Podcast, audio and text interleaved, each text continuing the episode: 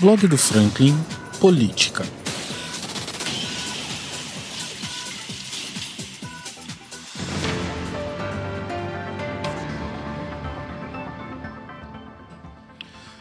E para encerrar a sequência de posts sobre as falas dos vereadores nessa semana, na sessão de terça-feira, a gente vai trazer agora a fala do presidente da Câmara, vereador Eduardo Ávila. Ele já começou trazendo à luz um pouquinho a um ponto que até o momento ninguém tinha falado, que foi, por uma determinação, a volta do piso original da Câmara.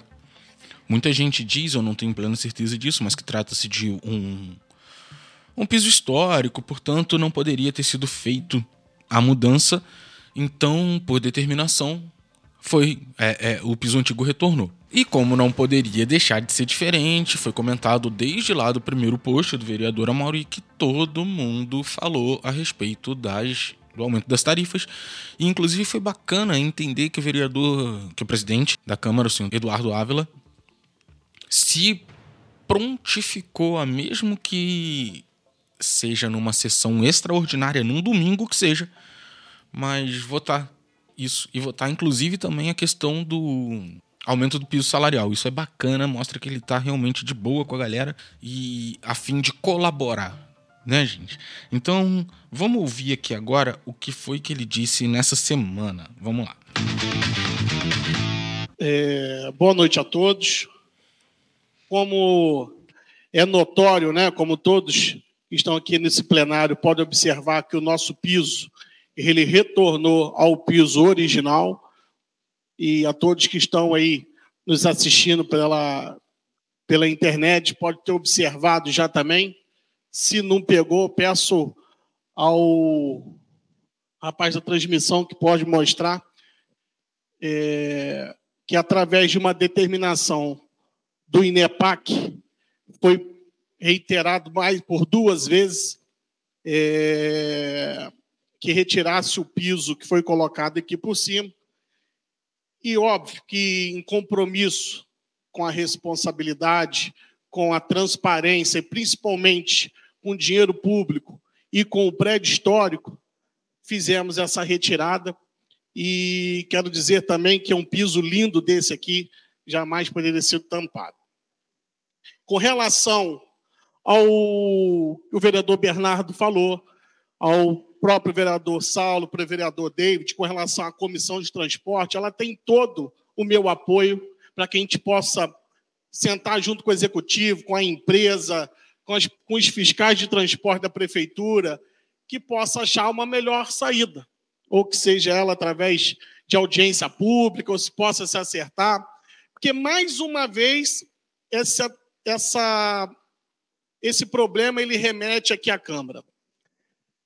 Antes de, de, de, de, de estar aqui com o presidente, é, os vereadores não votaram a questão do subsídio da, da, da tarifário.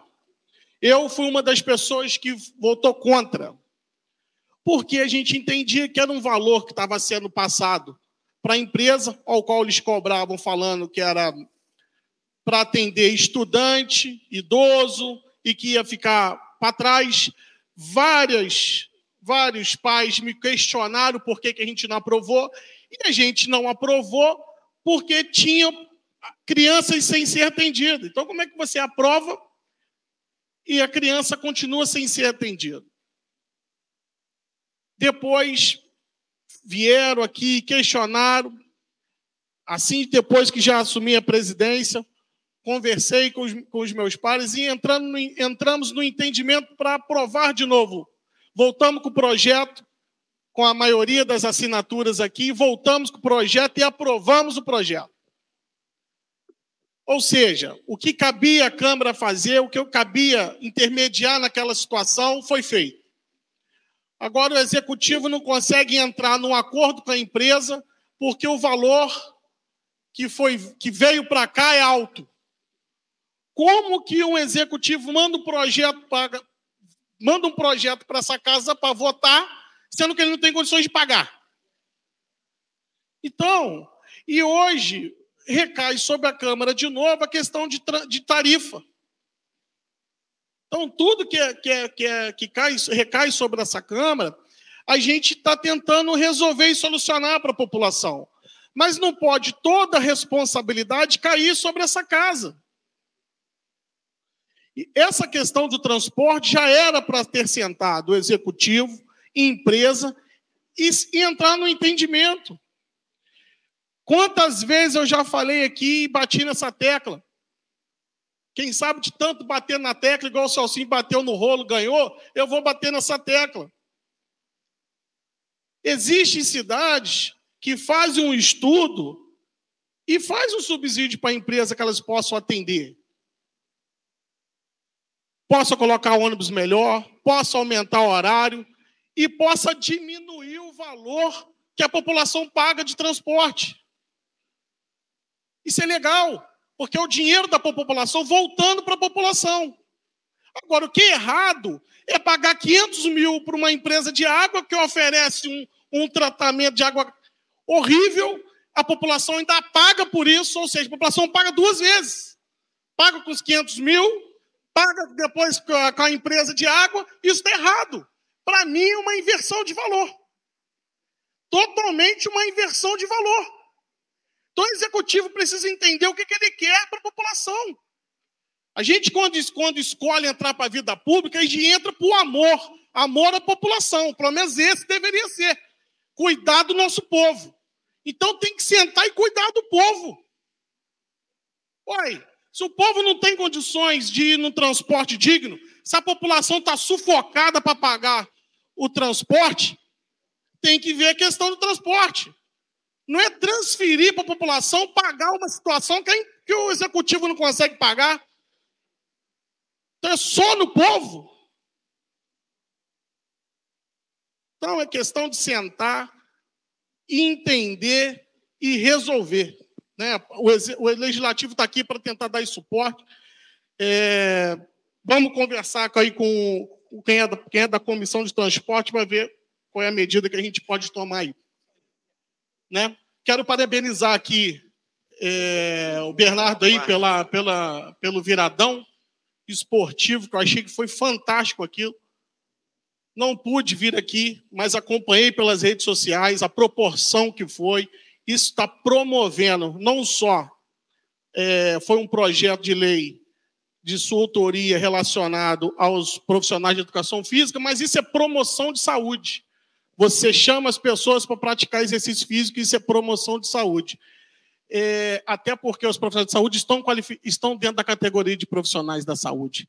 Aqui, até aquele que não faz exercício, passou lá, viu, provavelmente deve ter ficado, é, se incentivou, e quem sabe não vai procurar alguma, alguma academia do seu bairro, igual ali tinha um pessoal da capoeira do Tota, enfim, tinha diversas pessoas ali que também fazem um trabalho gratuito na cidade, então parabéns pela sua iniciativa. Enfim, com relação a, a, ao piso da enfermagem, é, da, dos técnicos, enfim, piso da saúde, quero deixar muito claro aqui que todo projeto de lei que chega nessa casa, a gente tenta dar é, celeridade no processo.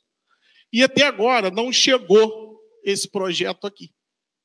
Então, quando esse projeto chegar aqui, nós vamos dar celeridade, com certeza vamos aprovar é, com muita felicidade. Igual o David falou, se for preciso, de marcar até uma sessão extraordinária para votar essa situação. Né? Então, no mais, pessoal, quero aqui só dar um comunicado, né, que amanhã, amanhã não, perdão, depois de amanhã, na quinta-feira, é o nosso feriado e a casa está com ponto facultativo no dia 8, que é na sexta-feira, retornando dia 11. E convidando a todos, já fiz esse convite, secretária de Educação fez uma, é, já fez o convite para que todos os vereadores possam estar presentes também é, no, no, no, palanque, lá no dia, no dia 7, e convidando toda a população para acompanhar o desfile cívico, que é um ato muito importante.